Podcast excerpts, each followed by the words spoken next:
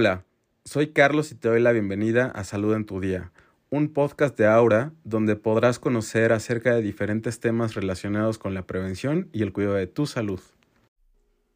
Hola, ¿qué tal? Buenas tardes, soy Carlos Pliego, founder y CEO de Aura Salud.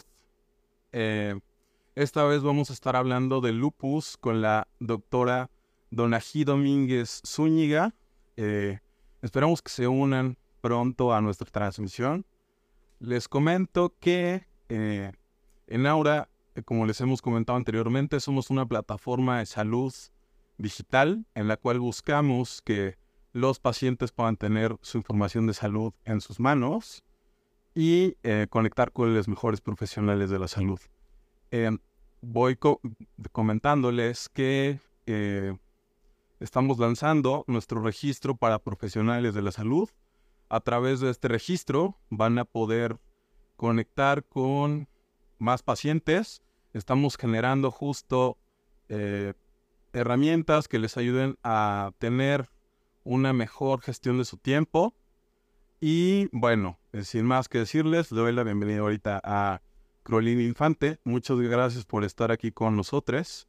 En un momento se va a unir la doctora Donají Domínguez Zúñiga, de la cual procedo a hacer su Introducción. Eh, la doctora Donají Domínguez Zúñiga es médico cirujano, egresada en la Universidad Autónoma del Estado de Morelos. Posteriormente realizó un posgrado en medicina molecular por CONACIT en la Facultad de Medicina de la Universidad Autónoma del Estado de Morelos.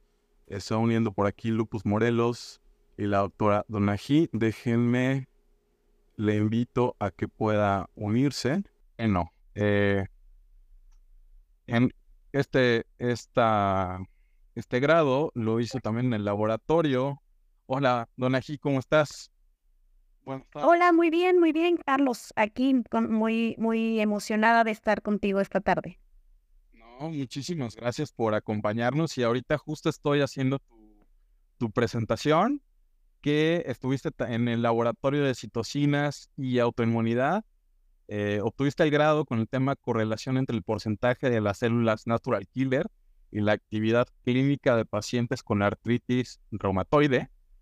Y bueno, un, poquito también ya de lo, de lo posterior, eres presidente o presidenta de la Fundación Proayuda Lupus Morelos, hace desde 2012, en la cual coordina foros estatales, participando en foros internacionales de, de divulgación acerca del lupus desde ese año eres su perdón, un poquito, subinvestigadora en proyectos de investigación clínica de autoinmunidad y también investigadora en protocolos que evalúan anticuerpos monoclonales para la enfermedad de CUSI y enfermedad de Crohn para la, para la industria farmacéutica. Además, eres editor clínico y de marketing médico en la industria farmacéutica y algo que me parece súper interesante y lo comentábamos unos minutos antes de que comenzara este live, paciente con lupus desde hace 16 años.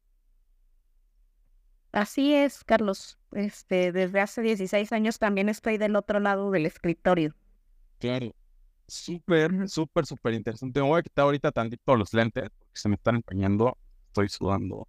No sé si es del nerviosismo o el calor, pero bueno, Don eh, me gustaría un poquito que antes de empezar el tema justo de lupus, nos cuentes un poquito de ti, eh, quién eres, por qué comenzar con, con lo de lupus eh, Morelos AC y de dónde viene esto. Ok, te platico un poco. Bueno, pues como, como ya me presentaste un, un poquito, yo soy médico de formación, egresada de la UEM.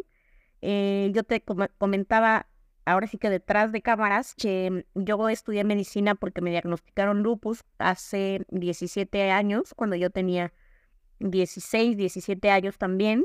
Y bueno, yo no sabía nada de esta enfermedad. O sea, un día amanecí con mucho dolor articular, con caída de cabello, con pérdida de peso. Y mm, pues la verdad es que tuve la ventaja de que mis papás en ese momento fueron muy rápidos. Entonces, tres semanas después me llevaron con un reumatólogo y eh, me diagnosticaron lupus. después de eso estuve un año sin estudiar porque tenía muchos síntomas y estudié un tiempo artes visuales y después me involucré mucho, pues eso, en el consultorio y dije, quiero ser médico, quiero saber por qué las personas se enferman y ya sabes, e, e, entra uno a, la carrera como con esta ilusión de, de quiero curar personas, ¿no? Y, bueno, sí, en realidad te das cuenta que, que puedes ayudar mucho estando dentro. Y después de eso estudié, bueno, medicina ya diagnosticada. En realidad ese fue mi motivo. O sea, yo, yo me hice médico porque primero fui paciente. Y después en este camino me di cuenta que eh, la, de la importancia del diagnóstico oportuno en este tipo de enfermedades. Es decir, pacientes que los diagnosticamos a tiempo les va mejor, tienen un mejor pronóstico.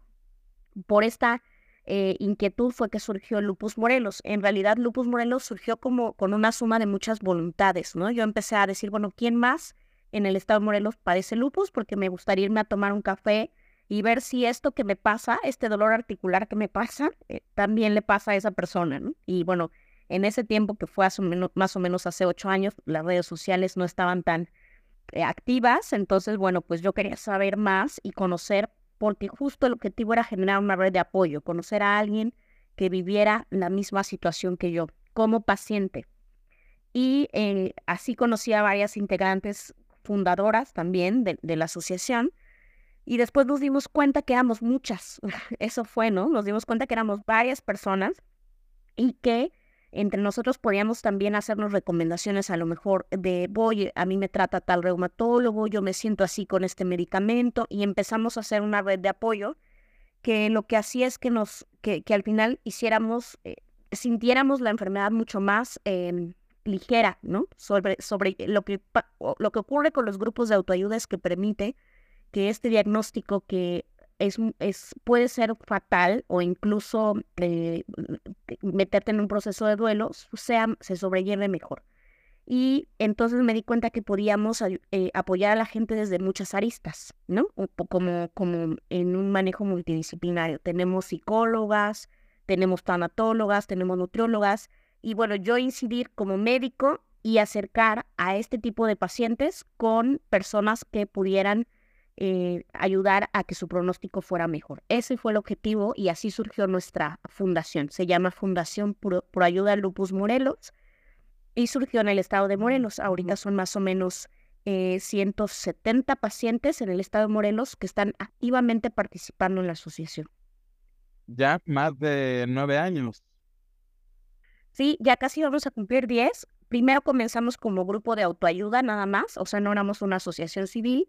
Y conforme fue creciendo, nos dimos cuenta de la necesidad de formarnos como una AC sin fines de lucro, pero sí, pues es una enfermedad que es muy cara, yo te lo comentaba, y entonces tratamos de darle estructura para poder ayudar mejor a los pacientes de una forma más adecuada.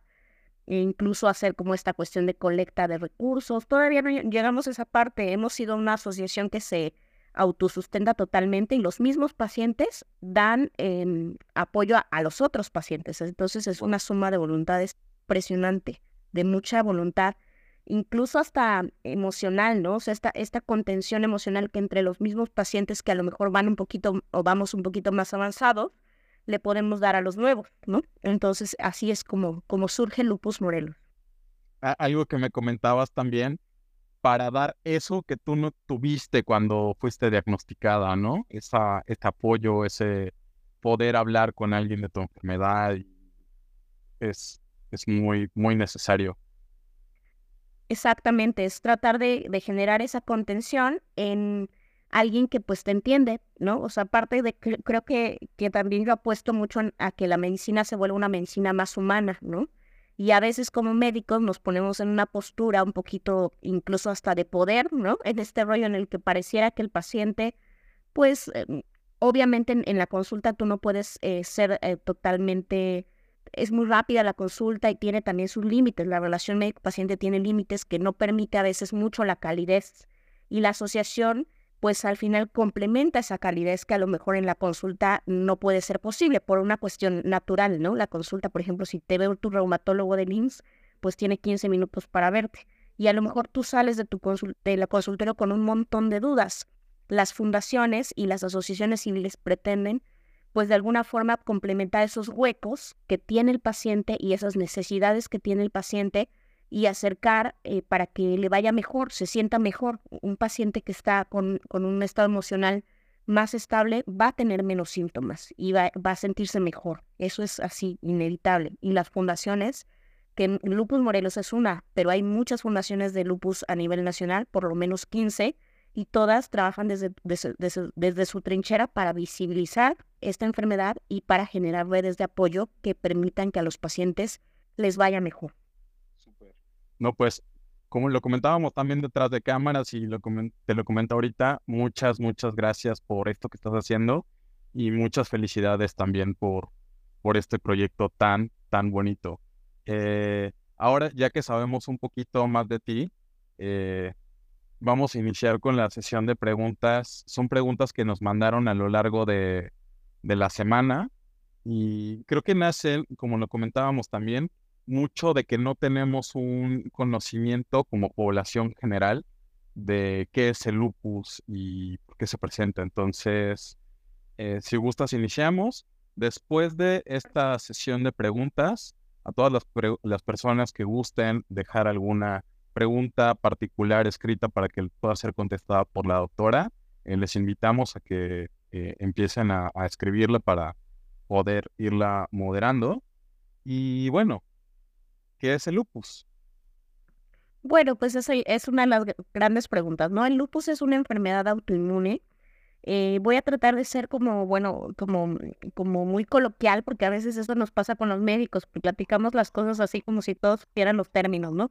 es una enfermedad autoinmune. Esto quiere decir que el sistema inmune que normalmente tendría que estar diseñado para, para defendernos, es decir, para montar una respuesta contra virus, contra bacterias, monta una respuesta contra nuestros órganos propios. Por eso es que se llama enfermedad autoinmune. Lo que genera es un autodaño. Y eso es a través de algo que se llaman autoanticuerpos. Se forman a través del sistema inmune de defensas ciertas moléculas que lo que hacen es generar un proceso inflamatorio. Es una enfermedad crónica, eso quiere decir que no se quita, o sea, es una enfermedad que se controla, pero que una vez que se da el diagnóstico no se quita, por eso se llama enfermedad crónica, y se considera una enfermedad multisistémica, quiere decir que afecta muchos órganos y sistemas al mismo tiempo.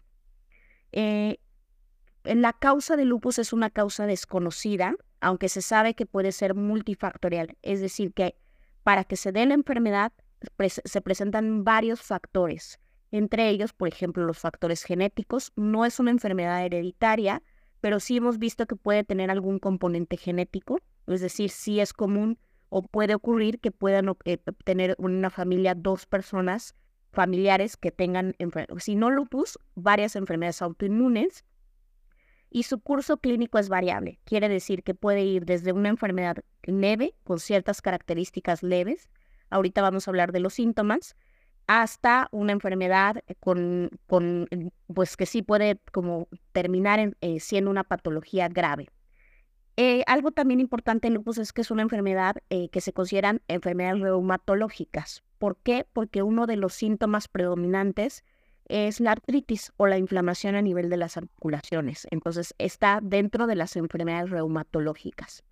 Se caracteriza por episodios de actividad donde la enfermedad se prende y e, episodios de remisión donde la enfermedad se apaga. Por eso es que se dice que tiene un curso variable.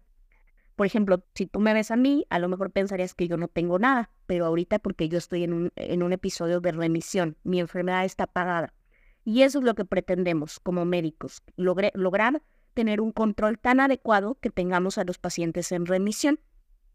Ajá, no sé si, si en esta primera como acercamiento tengan alguna duda. Ninguno, ninguno, ninguno. Oh, bueno, em, creo que eh, vamos a hablar un poquito de la sintomatología, que creo que es la siguiente pregunta, ¿cierto, Carlos? Así es. Eh, no, creo, bueno, sí, ¿por qué se presenta el lupus? Ok, porque, como les decía, tiene un componente multifactorial en realidad, pues si, si tú me preguntas así a primera instancia, no sabemos. O sea, ¿qué es lo que hace que, que el sistema inmune se equivoque? Pues em, lo que sabemos es que hay varios factores. Puede ser una cuestión genética, o sea, es decir, ciertos genes que se prenden y se apagan. Por eso es que necesitamos hacer investigación para saber si hay algún gen en específico que pueda estar asociado. Sin embargo, no es como la diabetes, por ejemplo, que eh, tiene un claro componente hereditario, ¿no? Si tu papá es diabético, es muy probablemente que si tú no, no te cuides, a lo mejor generes diabetes. En el caso del lupus no es así. Puede tener una, una influencia a nivel genético, pero no es una enfermedad que sea 100% hereditaria. Otra cuestión que hemos visto son factores ambientales. Por ejemplo, estos pacientes tienen una tendencia a tener algo que se llama fotosensibilidad. Somos más sensibles al sol. Entonces ya hemos visto que ciertos factores pueden generar que la enfermedad se prenda. Entonces pueden generar también el hecho de que la enfermedad aparezca, ¿no? Por ejemplo, es común que también pacientes que estuvieron expuestos a ciertas cuestiones ambientales, sobre todo, por ejemplo, el sol, puedan tener más síntomas. Otra cuestión son eh, cuestiones infecciosas. Hay algunas, em, es decir, las infecciones hacen que se prenda tu sistema inmune. Entonces es muy común que a lo mejor debutes con la enfermedad después de haber presentado alguna infección de cualquier tipo. Sin embargo, no es que haya algún, alguna bacteria o virus que sea relacionada per se. Por eso es que les llamamos enfermedades multifactoriales. Son muchos factores los que intervienen. Otra cuestión que hemos visto son las hormonas. Por ejemplo, de cada 10 pacientes, 9 son mujeres. Entonces hemos visto que sí puede tener un componente hormonal. O sea, los estrógenos pueden estar implicados a que este sistema inmune se desoriente y genere un proceso autoinmune. Entonces, como vemos, ahorita hemos mencionado en los genes, desde el punto de vista, desde algunos, eh, digamos, eh, investigaciones que hemos visto, el ambiente, el género, en este caso las hormonas, el ambiente me refiero, por ejemplo, a la luz solar y algunas cuestiones infecciosas. El conjunto de todo esto puede condicionar que tú desarrolles la enfermedad. Por eso es que cualquiera puede tener lupus, ¿no? Entonces, e, eso también es importante mencionarlo. Es el hecho de que, de que en algún momento yo presente alguno de los síntomas no me exime que pueda yo desarrollar lupus. Como les decía, aunque es más común en mujeres, sí hay hombres que también padecen lupus. De hecho, en la asociación nosotros tenemos alrededor de 10 hombres eh, con diagnóstico. Entonces, bueno, otra cosa que también me gustaría comentar son que hay varios tipos de lupus. En el caso, por ejemplo, del, del, que yo tengo, que es uno de los más comunes, es el lupus eritematoso sistémico. Este es el que les mencionaba que es de todos los sistemas. Hay un lupus que se llama lupus discoide, que solamente afecta a la piel. Y hay un lupus que es curioso porque se llama lupus inducido por medicamentos. Es decir, es el uso de ciertos medicamentos que pueden condicionar que se dé la enfermedad. Varios medicamentos, por ejemplo, antituberculosos, ¿no? O sea, hay distintos tipos de medicamentos que se han asociado a que pueden dar algo parecido al lupus, se, se le llama lupus like. Entonces, si hablamos en general, podríamos decir que hay tres tipos principales de lupus. El lupus inducido por medicamentos, eh, se quita si quitamos el medicamento. Es como un lupus parecido al lupus sistémico. No sé si me explico. Y también hay un lupus neonatal, que es el lupus de los bebés, que casi siempre tiene que ver con mamás que tienen lupus y les pasan autoanticuerpos a sus bebés.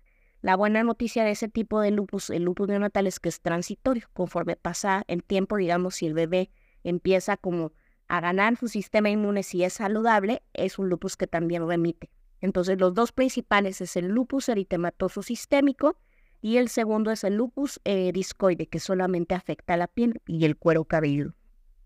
Ok, súper. Y algo que también me parece, me pareció interesante cuando estábamos hablando por teléfono, el rango de edades, ¿no? Me Ok.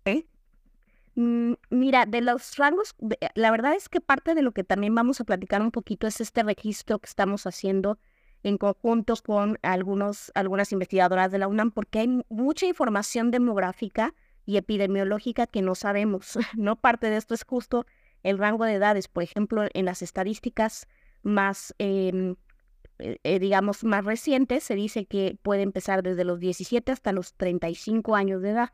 Es, es más común que aparezca entre, entre los 17 y los 35. Pero si te das cuenta, pues es un rango pues relativamente grande, ¿no? En realidad no sabemos específicamente nuestra población en, en, México, por ejemplo, en dónde cae.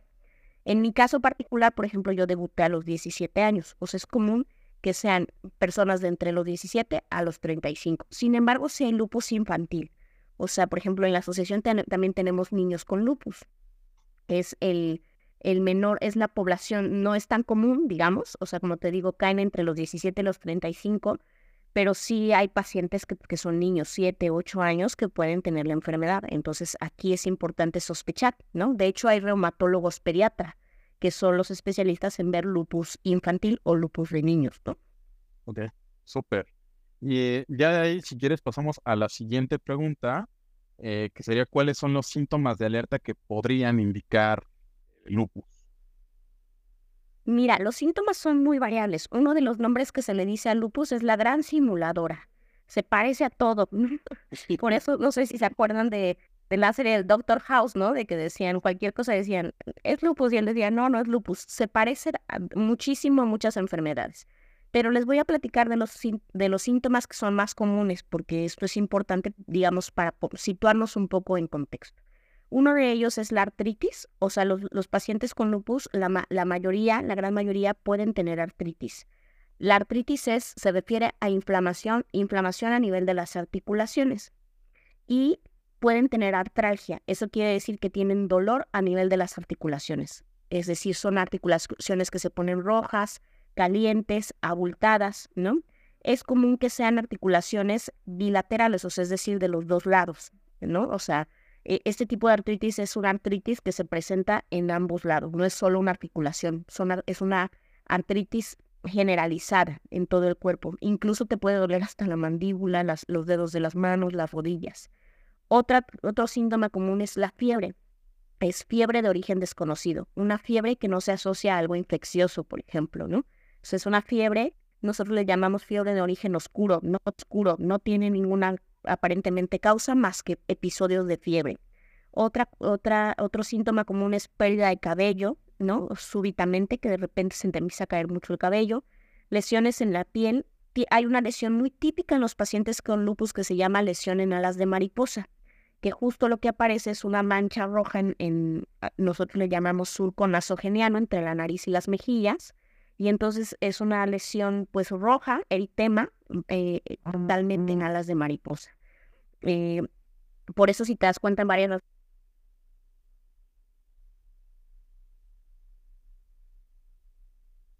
eh, como símbolo la mariposa. ¿no? otra cosa que me, me faltó decir es que lupus es una palabra en latín que significa lobo. Y esto tiene que ver porque antes se creía que estas lesiones que aparecen en la cara son como si fueran mordeduras de lobo, ¿no? O sea, es ahí un, como dato curioso histórico.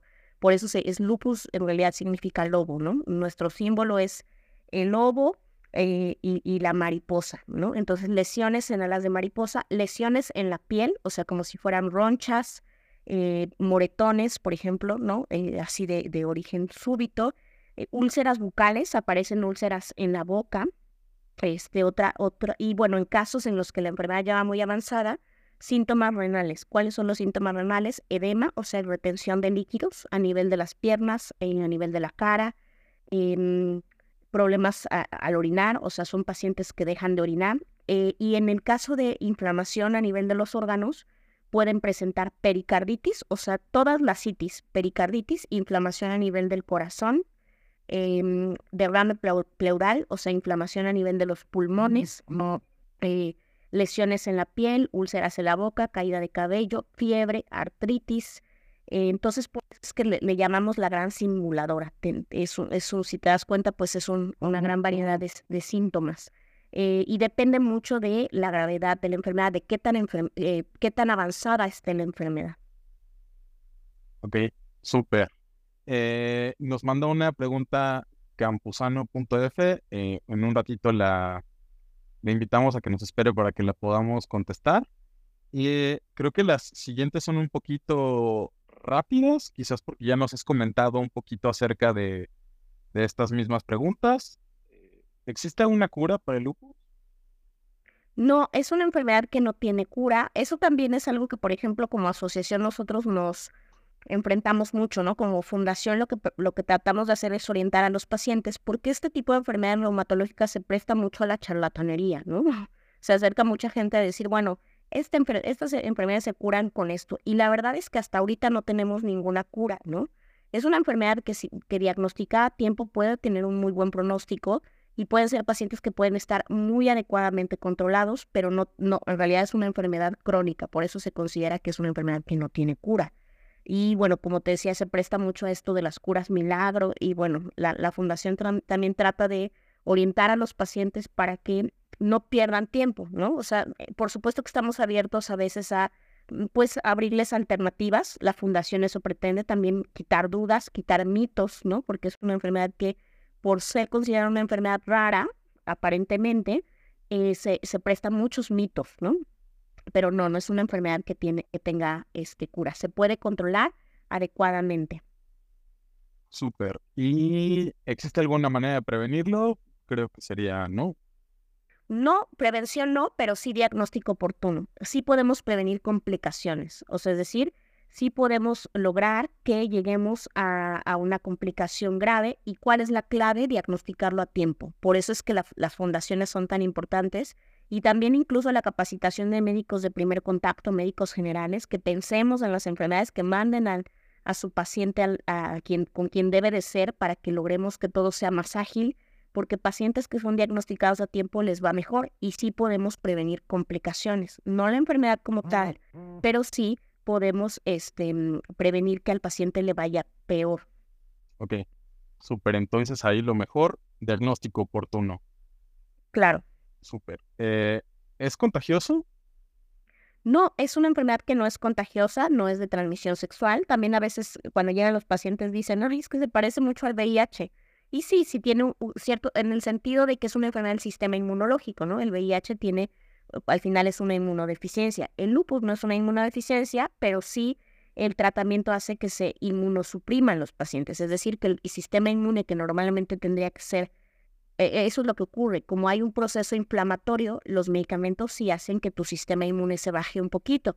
Entonces los inmunosuprimimos. Por eso es que son pacientes que se tienen que o nos tenemos que cuidar mucho de las infecciones.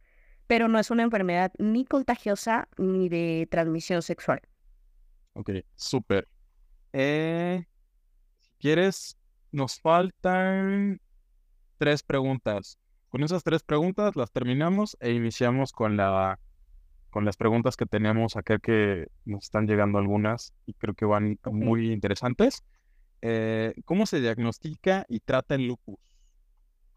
Mira, el diagnóstico es un diagnóstico clínico. Eso significa que el diagnóstico lo integra un médico especialista en lupus. Idealmente, bueno, los médicos generales o de primer contacto sí podemos sospechar. El diagnóstico es un diagnóstico que integra el médico a la hora de la consulta porque no existe un estudio específico. O sea, no es como en el caso de la diabetes que pedimos niveles de glucosa y que si sale tu glucosa alta, tienes diabetes sí o sí. En el caso del lupus tiene que ser un checklist, es decir, una suma de varias cosas que integran el diagnóstico. El diagnóstico es clínico, lo hace el médico, pero sí hay ciertos estudios de laboratorio que nos complementan, algo que se llaman estudios de anticuerpos o estudios inmunológicos, eh, anticuerpos antinucleares, anticuerpos anti-DNA, y algunos, algunas proteínas, por ejemplo las proteínas de complemento, son ciertos parámetros que nos orientan a pensar que el paciente tiene lupus. Sin embargo, el hecho de que salgan todos negativos no te exime de que puedas tener la enfermedad. Eso es lo, difícil. Puede que tengas todos los estudios negativos, pero si tú cumples criterios clínicos y te lo te, te, te revisa, en este caso el especialista es un reumatólogo, te revisa el reumatólogo y él determina que aunque tengas todos los, los parámetros negativos, puedes tener la enfermedad. En, en, especialista en este tipo de enfermedades es el reumatólogo. En el caso de pacientes que, por ejemplo, debutaron con una enfermedad renal, el nefrólogo puede hacer el diagnóstico. En el caso de pacientes que tienen lupus discoide, o sea, tienen mayor afección a nivel de la piel, el dermatólogo puede hacer el diagnóstico. Entonces es una enfermedad que puede ser tratada por varios especialistas. Incluso el internista puede sospechar y puede hacer un diagnóstico de lupus también. Entonces depende mucho de qué órgano es el que esté afectado. No hay un estudio específico, pero sí algunos estudios complementarios que nos pueden reforzar o nos pueden orientar a eh, pensar en el diagnóstico. En el caso, por ejemplo, de la asociación, yo soy el médico de primer contacto. Habitualmente yo veo a los pacientes, les doy consulta eh, y digamos, les mando los estudios de inicio y dependiendo de qué órgano es el que de afectado los refiero, ¿no? Por ejemplo, si es un paciente que ya tiene daño renal, por medio de la asociación lo enviamos al nefrólogo o al reuma o al derma, ¿no? Entonces, eh, así es como se hace el diagnóstico. Y justo ahorita que estabas comentando desde dónde podría llegar el diagnóstico, me parecía súper interesante igual comentar lo que hablábamos, ¿no? De la atención es interdisciplinaria o multidisciplinaria por, lo misma, por la misma naturaleza de la enfermedad, ¿no? Claro, incluso, por ejemplo, el inmunólogo te puede diagnosticar, ¿no? O sea, si es alguien que, que, o el alergólogo, ¿no? Hay pacientes que debutan con algo, por ejemplo, es muy común en la asociación decir, tengo una paciente que me dice, es que ya me habían dicho que tenía dengue y ya en la tercera vez que me habían diagnosticado dengue, yo dije, bueno, ya esto ya no puede ser dengue, ¿no? Tengo fiebre y lesiones en la piel y el, el médico general la envió al, en este caso le envió al hematólogo, ¿no? Quien la vio porque sus plaquetas estaban muy bajas era el especialista en patología de la sangre, el hematólogo, y él integró el diagnóstico. Entonces, como vemos que es una enfermedad de las mil caras, cualquier síntoma nos puede orientar y a veces llegamos por, un, por, por medio de un especialista eh, de diferente tipo, dependiendo del nivel de afección. Buenísimo, súper. Y bueno, ahí justo ya va la otra pregunta que va mucho de la mano con el diagnóstico, es, ¿qué pasa si tengo sospecha de lupus como paciente, pero mi doctor dice que no es o no me está diagnosticando? ¿A quién podría asistir por una segunda opinión o qué podría hacer? Bueno, nosotros abrimos las puertas de la asociación, por supuesto. Nos pueden encontrar como Lupus Morelos o Fundación Pro Ayuda Lupus Morelos. Y aunado a eso tenemos ahí varias asociaciones hermanas, por ejemplo, el Despertar de la Mariposa. Hay varias, varias asociaciones que trabajan así desde su trinchera de una forma pues brutal y fuertísima. Acercarse a las asociaciones puede ser una buena estrategia porque las asociaciones te pueden referir. Como les decía, idealmente quien tiene que hacer el diagnóstico es un reumatólogo. Si, si su médico le dice que no es y es un médico general, yo le sugeriría que, iría, que fuera directamente al especialista, en este caso al reumatólogo, o acercarse a alguna asociación. Nosotros, por ejemplo, con, Lupus Morelos, pues damos también asesoría en línea, este, buscamos la forma, tenemos varios convenios con varios especialistas en donde eh, todos pues tratamos de dar un precio más accesible, de acercar ahora sí que estos especialistas de una forma más accesible a los pacientes. Tenemos una reumatóloga, la doctora Lilian Cano, que ella nos apoya mucho ya para dar como su visto bueno como especialista.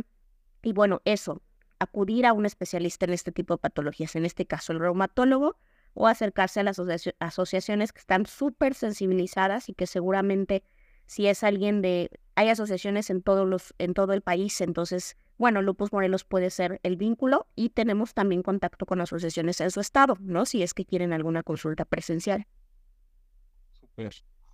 Eh, importantísimo esto. Después de aquí, es que nos hables un poquito acerca de qué es el Registro Nacional de Lupus de la UNAM, cuál es su finalidad y con eso entramos de lleno a las preguntas que nos han estado haciendo en los comentarios. Les invitamos también que inviten a otras personas que quieran saber acerca del lupus y, nada.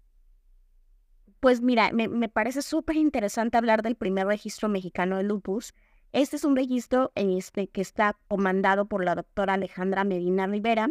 Ella es eh, una investigadora del Laboratorio Internacional de Investigación sobre el Genoma Humano de la UNAM y ella, e, ella justo se dedica pues a ver este tipo de variantes genéticas de muchas patologías, pero se interesó en lo que pasa en lupus. Dijo, bueno, para empezar quiero saber cuántos son en México, cuántos pacientes con lupus son, porque parecía que es menos rara de lo que nos dicen que es. Y ella se dio cuenta que no hay un registro, que no sabemos cuántos somos. Y eso yo, yo ya, pues, nosotros como asociaciones ya lo habíamos identificado. No hay un dato claro, no sabemos cuántos somos. Y comenzaron a hacer este registro a través de, de una liga. Entonces, todos los pacientes que tengan ya el diagnóstico se pueden meter a la liga, eh, lo pueden buscar así como Registro Mexicano de Lupus en Facebook y ahí aparecerá una liga en donde, bueno, es la idea es empezar a contarlos primero. No vienen una serie de cuestionarios que nos van a dar datos epidemiológicos. Esto es muy interesante porque une a los pacientes con, los, con gente que está haciendo investigación. Los pacientes con lupus estamos ávidos de saber más acerca de nuestra enfermedad y esto solo se puede hacer a través de investigaciones serias. En el caso de la doctora Alejandra, ella es, pues, es una investigadora de la UNAM, ¿no? O sea, y tiene todo el, el, background de, de, de de el Instituto de Genómica, y están interesados en, hacer este registro, saber quiénes somos, cuántos somos, qué edades tenemos, si somos más mujeres que hombres, entre qué, justo lo que tú me preguntabas, bueno, en México, porque cada característica demográfica es diferente en cada país. En México, ¿cuántos eh, es más común? ¿A qué edades? ¿Qué medicamentos tomamos? Todo esto, toda esta información que aparte es una información segura porque es confidencial, lo que permite es darle a los investigadores herramientas para empezar a decir, bueno, si son mujeres de tal edad, a lo mejor necesitamos tener mayor incidencia en, con las ginecólogas, ¿no? Por ejemplo. Entonces empezar a sensibilizar a las ginecólogas respecto a nuestra enfermedad. En fin, ya que se tienen estos datos demográficos, pueden incluso plantearse terapias inmunológicas, decir, ah, ahora vamos a ver estos pacientes qué características genéticas tienen y si a lo mejor podemos ofrecer ciertos medicamentos, nos da mucha información. Eso es el registro mexicano de lupus, lo pueden buscar así, como registro mexicano, es un registro pues obviamente de, de población mexicana, hombres y mujeres mayores de edad, eh, porque si este es para adultos, no es un registro que esté diseñado para niños, es para adultos, este, y se puede encontrar a través de, todas las redes sociales, Facebook, Instagram, bueno, nada más Facebook e Instagram, eh, están ellos ahí, y creo que TikTok también, y pueden meterse a registrarse en la liga de la UNAM, que también ahí en nuestra página de Lupus Morelos pueden ver la liga. Es, es muy importante ahorita que mencionas lo de TikTok, eh, que justo estos esfuerzos vayan también actualizándose en los medios que utiliza más la población, ¿no? Eh, que traten de llegar a cada, a cada persona. Es mucho de aplaudir eso. Entonces, súper interesante. Entonces, les invitamos a las personas eh, que nos estén viendo que tengan lupus o que conozcan a alguien que tenga lupus, a que busquen la liga, registro mexicano de lupus. Sí, registro mexicano de lupus, así lo pueden encontrar en, en Facebook. Te, te, metes y dice registro mexicano de lupus y aparece así tal cual. Igual en los comentarios ahorita voy a poner, voy a etiquetarlos para que también vean su eh, Instagram. Y otra cosa importante es que también estamos buscando controles, es decir, personas sanas que quieran apoyar a la investigación registrándose. O sea, por ejemplo, tú que, eres una persona sana, puedes registrarte y lo que ah, nos ayudas a hacer eh, eh, investigación comparativa. ¿Qué características tiene tú, tienes tú como, como sujeto sano que es diferente a los pacientes con lupus? Entonces, si también tú te interesas como en ayudarnos, como, como o sea, dices, quiero ayudar a, la población de lupus, puedes solo registrarte como voluntario sano. Buenísimo, cuenten con ello y, que la invitación quede también para las personas que nos están viendo y que nos van a ver posteriormente en, en la grabación. Nos preguntó campusano.f, eh, ¿los pacientes con lupus pueden embarazarse? Sí, fíjate que ahorita algo que estamos trabajando mucho en es, en esta cuestión de lupus y embarazo, porque antes el pronóstico de los pacientes, de las mujeres con lupus era así, pues casi fatal, ¿no? Ha cambiado muchísimo la posibilidad, sí, ahora los embarazos en pacientes con lupus son posibles. De hecho, dentro de las estadísticas que tenemos, el 81% de las pacientes con lupus pueden tener un embarazo normal. O sea, está padrísimo. De 8 de cada 10 pacientes pueden tener un embarazo normal. Y eso es algo que ha cambiado a lo largo también de em, la historia por los nuevos tratamientos. Por ejemplo, en más o menos en los años 60, las pérdidas fetales o los abortos en los pacientes con lupus iban como del 43%. En el 2000 bajaron al 17%. O sea, es bien, es muy alentador para las, las mujeres que tenemos lupus. ¿De qué depende? El embarazo, bueno, es posible con lupus con algunas recomendaciones y cuidados y depende mucho de la planificación. Entonces hemos tratado de, visibilizar mucho eso con las pacientes. Es posible, pero necesitas tener un excelente control con tu reumatólogo y planificarlo, porque hay ciertos medicamentos que consumimos, por ejemplo, que no se pueden tomar durante el embarazo. Pero si tú planificas muy bien, puedes retirar ciertos medicamentos y puedes eh, lograr un embarazo exitoso. La clave es que te embaraces cuando estés en un momento de remisión de la enfermedad o que hayas tenido por lo menos seis meses de remisión, seis meses en los que la enfermedad haya estado apagada. Esa es la clave. Pero sí, es posible. Yo tengo un bebé de, de dos años y empecé ahorita también a, a, trabajar mucho en este tipo de pláticas, que por cierto vamos a estar, el 12 de octubre es el Día Mundial de la Artritis y vamos a estar en un live eh, con Fumerac y con el Colegio Mexicano de Reumatología hablando de lupus y embarazo. Entonces pueden buscarnos en Facebook y, ahí ver nuestras, nuestras redes, porque bueno, siempre estamos hablando de estos temas que para los pacientes pues es muy alentador, ¿no? Nos, nos da esperanza, ¿no? Cuando uno tiene una enfermedad crónica lo que busca es esperanza y es posible, ¿no? Y esto es a través de la información, gracias a tu, tu espacio y a personas que abren también el espacio para hablar de estos temas. Buenísimo, sí, pues como lo comentábamos también en la llamada, en lo que podamos ayudar eh, ya desde el registro como, como paciente sano hasta la parte de comunicación, eh, nos sumamos a su, a su empresa, ¿no? Eh, nos pregunta también Gabriela Márquez, punto, Gabriela.márquez.9250, ¿dónde contactar a la asociación? Sí, nos pueden encontrar como Lupus Morelos en Facebook, en Twitter y en Instagram. En TikTok todavía no, porque luego también ya no podemos tener tantas redes, pero en Facebook estamos muy activos. Así nos encuentran Lupus Morelos, tenemos el perfil y tenemos la página.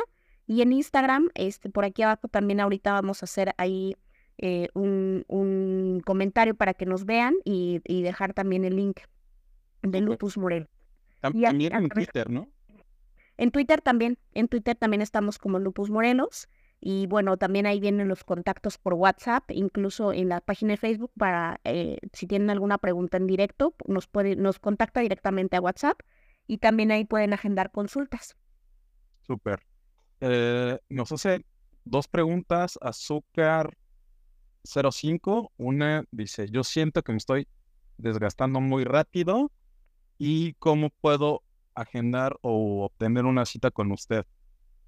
Eh, puede ser a través de Lupus Morelos, o sea, nos puede, me pueden mandar un mensajito ahí inbox y con gusto le mando mi, mi WhatsApp, mi, mi, contacto y bueno, ya lo, lo, lo, podemos agendar. Casi todas las consultas que estoy dando ahorita son consultas virtuales. A través, nos apoyamos mucho en la telemedicina y bueno, también hacemos referencia, ¿no? A veces es necesario referenciarlo con alguien, con algún especialista de su lugar, ¿no? Pero también les ayudamos y les orientamos en ese sentido. Eh, pero bueno, a través del Instagram, ahorita abajito pondremos por ahí los, los links de, de Instagram. Este, y la otra pregunta, ah, que se estaban desgastando mucho. Bueno, evidentemente aquí en cada, cada caso es particular. Lo ideal, pues, siempre es hacer una evaluación particular, ¿no? Sobre su caso, ¿no?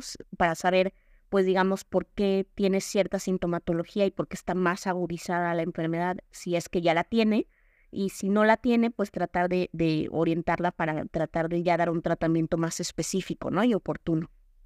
Súper. E igual descartar que sea, que no sea lupus, ¿no? Podría ser. Exacto. Exacto. Porque la cuestión de diagnóstico diferencial es muy, muy importante. Súper. Eh, nos pregunta también campusano.f ¿Los suplementos de alimentación como el factor de transferencia funcionan con el lupus o en el lupus? Uy, pues esa es una de las cosas ahí como muy, este, con mucha controversia. Mira, de lo, que hemos eh, lo que sabemos hasta ahora de las investigaciones serias es que el factor de transferencia no es un medicamento per se para el lupus, o sea, es decir, funciona o no. En algunos, eh, en algunas revisiones hemos visto que puede tener un efecto placebo, yo les diría que todas estas cuestiones que son como alternativas las eh, consulten directamente con su reumatólogo, ¿no? Con su, con su médico de base. Porque como les decía, hacer estas recomendaciones así al, aire son, pues puede ser hasta peligroso comentarlo, ¿no? Pero bueno, de lo que hemos visto en factor de transferencia es que ha estado em, documentado y demostrado que funciona para eh, patologías como cáncer de colon, por ejemplo. En el caso del lupus, los datos no son consistentes como para tener esta evidencia fuerte o tajante de que sea recomendable. Sin embargo, en algunos pacientes, desde el punto de vista anecdótico, han visto que en algún punto puede funcionar o puede disminuir cierta sintomatología, pero sí lo que yo le sugeriría es consultarlo directamente con su médico, ¿no? Yo particularmente no, no lo prescribo ni lo recomiendo. Hay algunas alternativas que se pueden agregar, eh, siempre y cuando eh, no, no interfieran con su medicamento de base y no suspendan sus medicamentos de base. Ok, súper. También nos pregunta Azúcar 025, eh, ¿la gente con lupus puede tratarse el dolor crónico con CBD? ¿Con bueno, que si la... Sí, ¿tú me escuchas ahí? Sí, sí, sí, de repente te perdí un momento. Perfecto. Eh, que si la gente con lupus puede tratar, tratar el dolor crónico con CBD.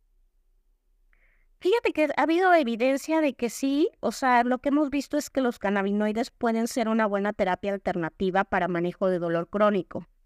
Sin embargo, no todos los cannabinoides son recomendados. Entonces aquí lo que se les sugiere es que siempre pues se acerquen a su médico, ¿no? A su reumatólogo. Hay, hay ciertos, eh, por ejemplo, los algólogos, que son los especialistas en el dolor, em, pueden a, lo mejor ayudar. Nosotros tenemos ahí algunos médicos que manejan CBD y que pueden a lo mejor, eh, pues en algún momento, eh, personalizar el tratamiento. En general le diría que sí, que sí se ha visto y hay evidencia de que pueden eh, tratar dolor crónico, pero hay, eh, eh, tendríamos que ver específicamente qué tipo de CBD y también a qué dosis.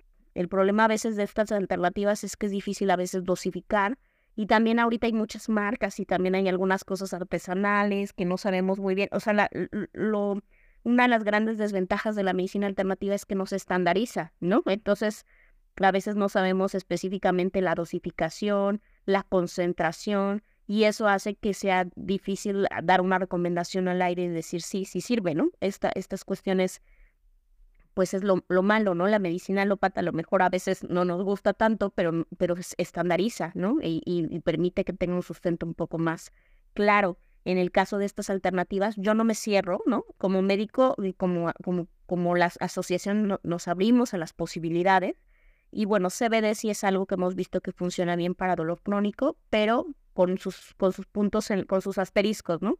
En algunas dosis, algunas marcas en específico, en algunos pacientes en específico, ¿no? Porque depende también, a lo mejor, si es un paciente que ya tiene una falla renal eh, severa, pues también es, eh, al final lo que consumimos se tiene que depurar, entonces hay que ver su, su depuración, por ejemplo, si es la adecuada.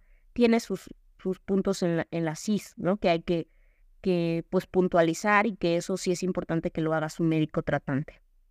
Totalmente. Eh, bueno, ya ahorita están los enlaces de Lupus Morelos y de el registro mexicano de Lupus en, los comentarios para que puedan visitarlos. Les invitamos también, ya ahorita terminamos con las preguntas que nos han hecho.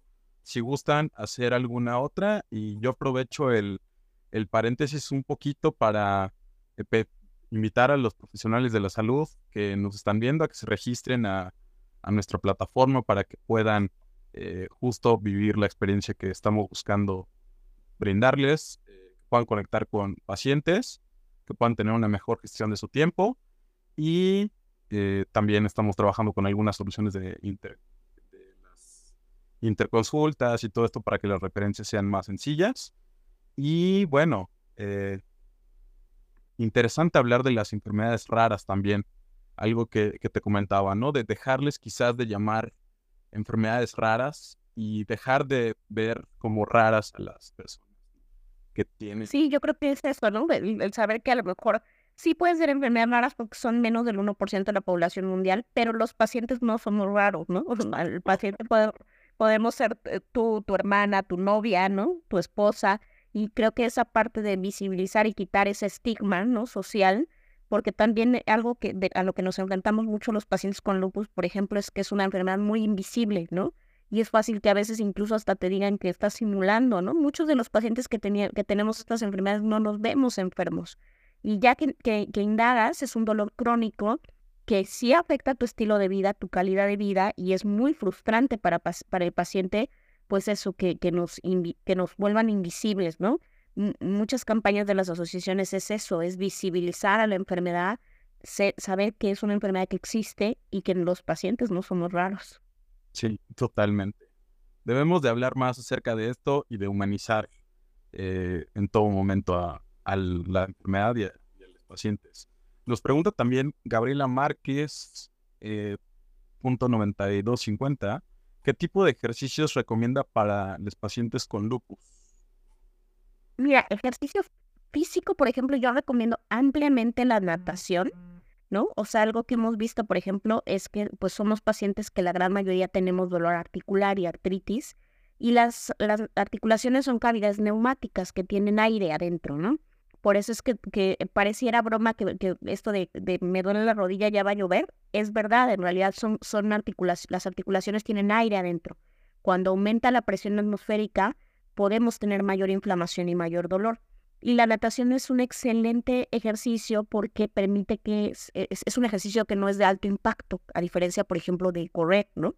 La natación, tenemos esta cuestión de la gravedad, permite que, como estás en una superficie líquida, no hagas un impacto tan fuerte a nivel de tus articulaciones. Entonces yo recomiendo ampliamente la natación en pacientes con enfermedades articulares, particularmente en el caso de los pacientes con lupus, y también hemos tenido evidencia del yoga, ¿no?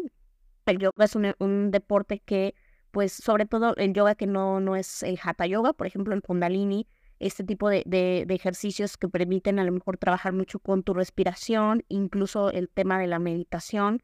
Esto, esto de la meditación ya hemos visto que también tiene amplios beneficios, ¿no? Entonces tratar de hacer esto, alternativas, y creo que e, este, eh, pongo el, el, ejemplo de estos dos ejercicios que benefician mucho a los pacientes con lupus, la natación y el yoga.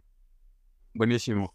El siguiente comentario es felicitaciones y agradecimientos por parte de Lupus Oaxaca apoyando. Eh, también. por cierto, quiero tener ahí un comercial, discúlpame que te interrumpa.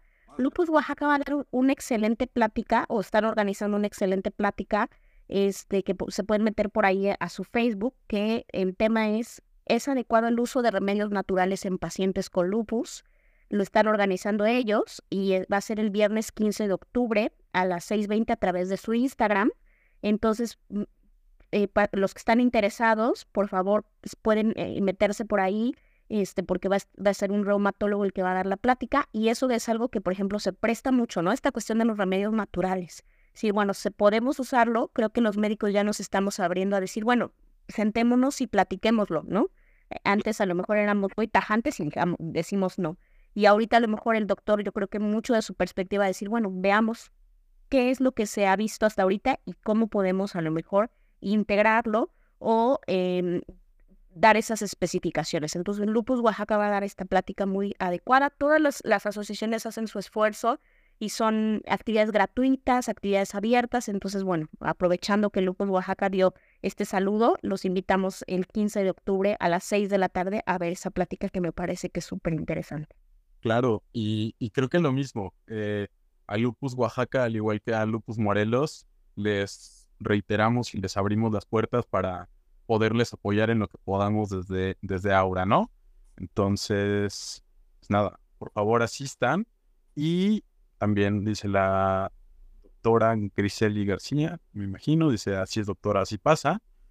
Eh, comenta azúcar 025, es muy difícil que nos crean y nos dicen que mentimos. Es, una cosa a la que nos enfrentamos los pacientes con enfermedades crónicas de este tipo, ¿no? Y, y no, yo creo que parte de esto es como, como les decía, darles voz. Por eso la asociación también tiene ahí, eh, pues, muchos eh, especialistas en enfermedad mental. Parte también de lo que queremos es desmitificar la psiquiatría, ¿no? O sea, los pacientes también podemos ir al psiquiatra y eso no está mal, ¿no? O sea, a veces dices, ay, es que la, la, salud mental es algo que ya me mandaron al psiquiatra y eso es excelente, qué bueno que, que, que, que pues existan especialistas de la salud mental, así como existen los cardiólogos para el corazón cuando tenemos alguna cuestión también mental que también se puede sumar a este tipo de enfermedades, eh, pues hay que abrirnos también a veces a la posibilidad de la psiquiatría. Es, muy común que se conjunte la depresión, por ejemplo, en este tipo de enfermedades, ¿no? Que va muy de la mano con lo que nos pregunta también Adali Satello. Quisiera saber qué tanto afectan las emociones en el lupus. Uy, pues mira, la verdad no tengo el dato aquí claro. me gusta mucho la estadística porque nos pone en contexto, pero yo te diría que es eh, eh, muchísimo, ¿no? Hay un gran componente emocional porque como cualquier enfermedad, cuando, inicie, cuando nos dan un diagnóstico, entramos en un duelo, ¿no? Incluso nosotros tenemos una tanatóloga porque ya como paciente yo te puedo decir que entramos en un duelo y puede ser un duelo que dura muchos años. Entonces hay muchos componentes emocionales. Incluso si tú rascas ahí en un, en un aspecto a lo mejor un poco más hacia adentro, pues sí puede ser que el detonante sea una cuestión emocional. Es decir, que tú tengas, a veces ahí es que fue el primer huevo la gallina, ¿no? En saber que a lo mejor tengas algún evento emocional que sea el detonante de la enfermedad, porque también lo hemos visto, o sea, eso tampoco es algo que sea hippie o que lo inventemos. Las emociones regulan el sistema inmunológico. O sea, la tristeza, la disminución de ciertos neurotransmisores a nivel cerebral inmunosuprimen al paciente. Entonces puede ser que condicione eh, procesos inmunológicos, ¿no? Entonces la tristeza sí puede estar asociada a una disminución o a una alteración del sistema inmune que puede detonar la enfermedad. Hay mucha relación de las emociones con este tipo de enfermedades. Buenísimo, y desde ahí contestamos otra pregunta que nos hizo campusano.ep, que va. Doctora, ¿sabe si se asocia el lupus a enfermedades mentales?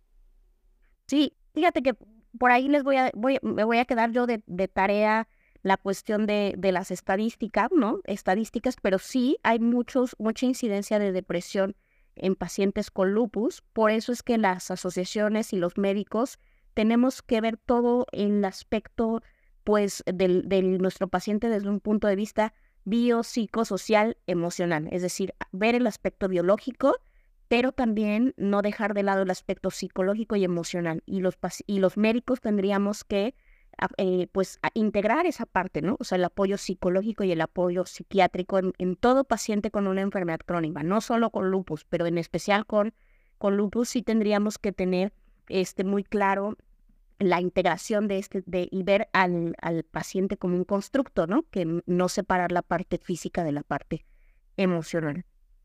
Y también como nosotros como pacientes, tomar la parte social como algo importante de nuestro cuidado de la salud, ¿no?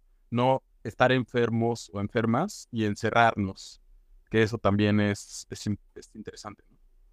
Claro, por eso acérquense a las asociaciones. Yo insisto mucho porque es una gran herramienta que, como les decía, a veces es un poco difícil en el consultorio integrarla, ¿no? Porque, bueno, pues a veces si tú vas a tu consulta de NIMS con el reumatólogo te da 15 minutos y a lo mejor no le puedes contar a tu, a tu médico que estás triste, ¿no? Pero bueno, si nos, si nos enfocamos este, e, en, este tipo de otras, otras estrategias y otras herramientas, podemos a lo mejor, eh, pues justo dar un tratamiento mucho más integral. Buenísimo. Eh, nos pregunta igual el azúcar 05, ¿se asocia al lupus al al desgaste de huesos en pacientes? Eh, cuando hablas de desgaste de huesos, probablemente hablas de osteoporosis, o sea, es decir, de problemas a nivel eh, de osteoporosis. Sí, sí puede haber afección. En la osteoporosis está, en el caso de los pacientes con lupus, está más asociada al consumo de medicamentos. En uno de los medicamentos que consumimos muy frecuentemente es algo que se llama prednisona o cortisona.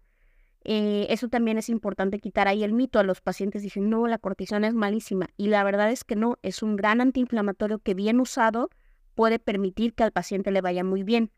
Por eso es que lo tiene que usar un especialista a una dosis adecuada. Eh, pero bueno, sí hemos visto que hay ciertos medicamentos que tienen efectos adversos. Uno de los efectos adversos del uso crónico de la cortisona es la osteoporosis. Entonces es común que haya desgaste de huesos asociado al consumo crónico de ciertos medicamentos. Si hablamos de desgaste articular, que es diferente, una cosa es desgaste óseo, que ahí hablamos de osteoporosis, el desgaste articular que tiene que ver con la artritis es común en casi todos los pacientes que tienen artritis crónica, o sea, dolor articular crónico. Y sí pueden generar desgaste articular. Ayuda mucho, por ejemplo, el ejercicio para prevenir el desgaste articular. Hemos visto en algunos casos, por ejemplo, el colágeno. O sea, sí hay ciertas herramientas que permiten prevenir el desgaste articular evitar la obesidad, ¿no? Es algo que, por ejemplo, como paciente con lupus no nos ayuda mucho porque la obesidad hace que tengan nuestras articulaciones más peso y eso genera más desgaste articular. Entonces, bueno, la verdad es que en mi caso la enfermedad fue una inspiración, ¿no? Yo, yo ahorita lo veo así, ¿no? En su momento, por supuesto que viví un gran duelo y no, no es que me guste estar enferma, pero sí creo que el tener una enfermedad te permite ser más sensible a tu salud, tener más cuidado con tu salud, valorar la vida de una forma distinta, ¿no? Este, pues creo que la mejor, me gusta una frase mucho que dice, las enfermedades nos igualan y nos vuelven irremediablemente humildes, ¿no? Porque cuando tú te enfermas a una, te, te enfrentas a una enfermedad, pues te vuelves mucho más sensible, más agradecido a la vida y también cuidas más tu salud, porque ya la perdiste, entonces te cuidas mejor. Puede ser un gran pretexto para estar mejor también. Sí, pero no, no se esperen a, tener este tipo de experiencias, por favor. Si son personas, eh, traten de, valorar mucho, mucho su salud. A, mí me pasó justo tener alguna, un diagnóstico de eh, una hernia que estaba a punto de encarcelarse y me cambió la vida. Afortunadamente no fue pero como lo comentas, ¿no? Sí, te cambia el chip. Eh, bueno, nos comenta también, nos pregunta Terán-Leslie, me han detectado una escoliosis fuerte. ¿Será por el lupus este problema? Si tú tienes el, eh, como tal ya el diagnóstico de base, muy probablemente tu escoliosis sí está asociada a desgaste articular. Escoliosis tiene que ver con, un, eh, con una deformidad de la, de la columna vertebral. Mm, puede estar asociado a desgaste articular de, las, de justo porque la columna pues también tiene discos interarticulares, también son articulaciones la verdad es que es difícil eh, a veces dar así como un, dato muy, o sea, asegurar al 100% que sea la causa, pero sí puede tener una asociación eh, porque puede, la columna también es una, una articulación, está formado por articulaciones y sí hay desgaste articular de, de la columna. Y bueno, pues sí puede ser la causa. Tengo por aquí el dato, Carlos, ya lo encontré. El 20% de los pacientes con lupus pueden tener trastorno depresivo. O sea, es decir, dos de cada diez pacientes, o sea, es, relativamente alto, ¿no? Me parece que sí es una prevalencia este, alta. Y de los pacientes que tienen depresión con lupus, 89% son mujeres, ¿no? Entonces, bueno, pues sí, tenemos ahí este componente, pero sí, eh, dos de cada diez pacientes con lupus pueden tener un trastorno depresivo mayor. O sea, eso quiere decir que es depresión grave. Por eso sí es importante cuidar nuestra salud mental, porque es común que se confluyan este tipo de enfermedades. Claro, y ahorita, eh, eh, no sé de qué fecha es este dato. ¿Tienes ahí por ahí el año? Este artículo es un artículo de la Gaceta América de México del 2016, de, del, o sea, no es tampoco tan antiguo, del Servicio de Epidemiología del Hospital de Guadalajara. Súper.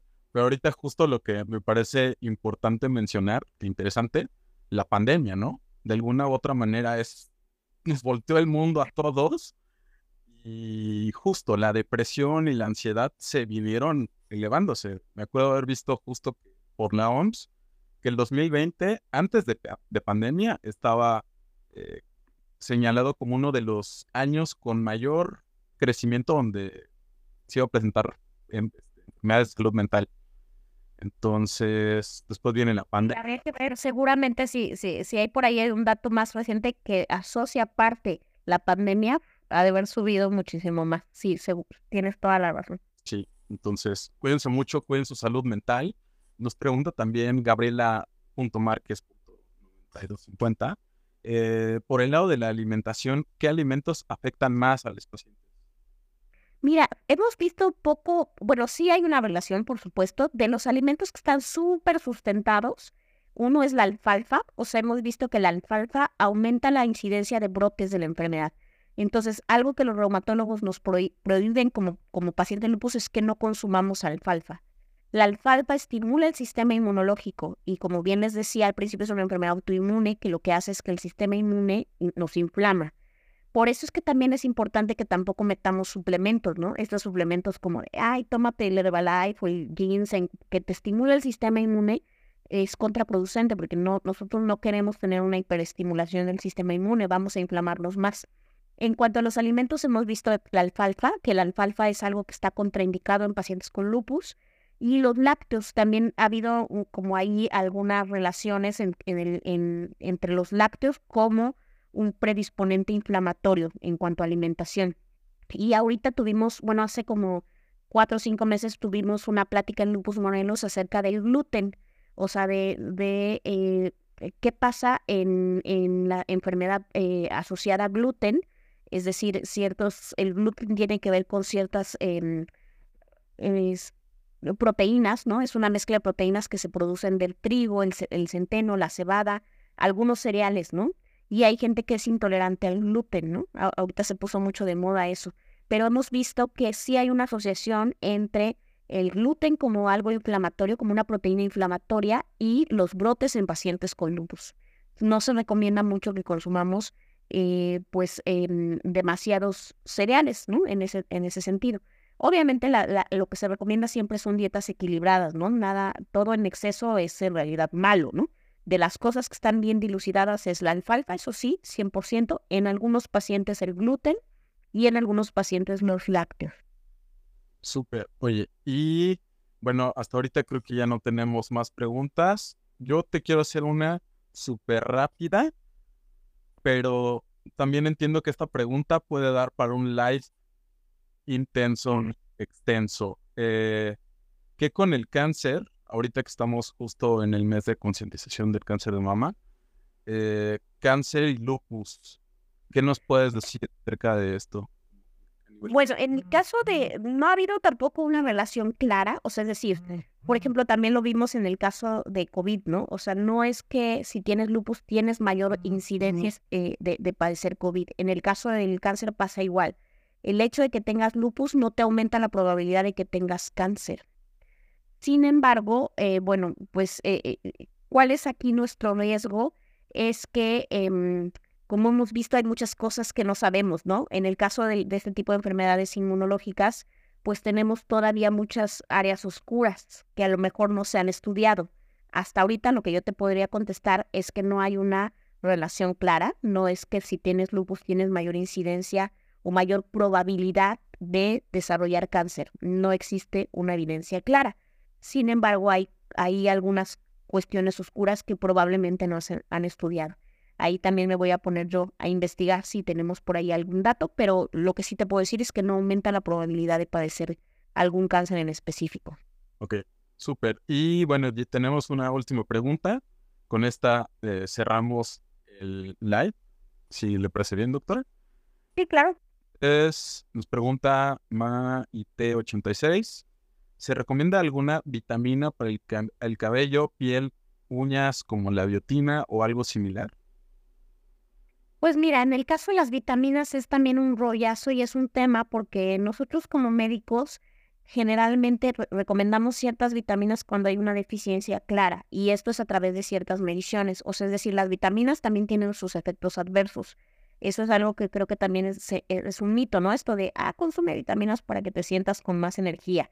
La verdad es que no, las vitaminas tienen su indicación en específico.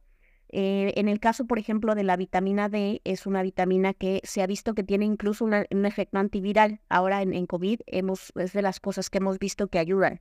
Y, por ejemplo, en pacientes con lupus pueden ser benéficas porque sí son medicamentos que mejoran el sistema inmunológico contra infecciones. A nosotros como pacientes con lupus no nos no, no es recomendable que tengamos infecciones. Sin embargo, también este, estas vitaminas se depuran por el riñón.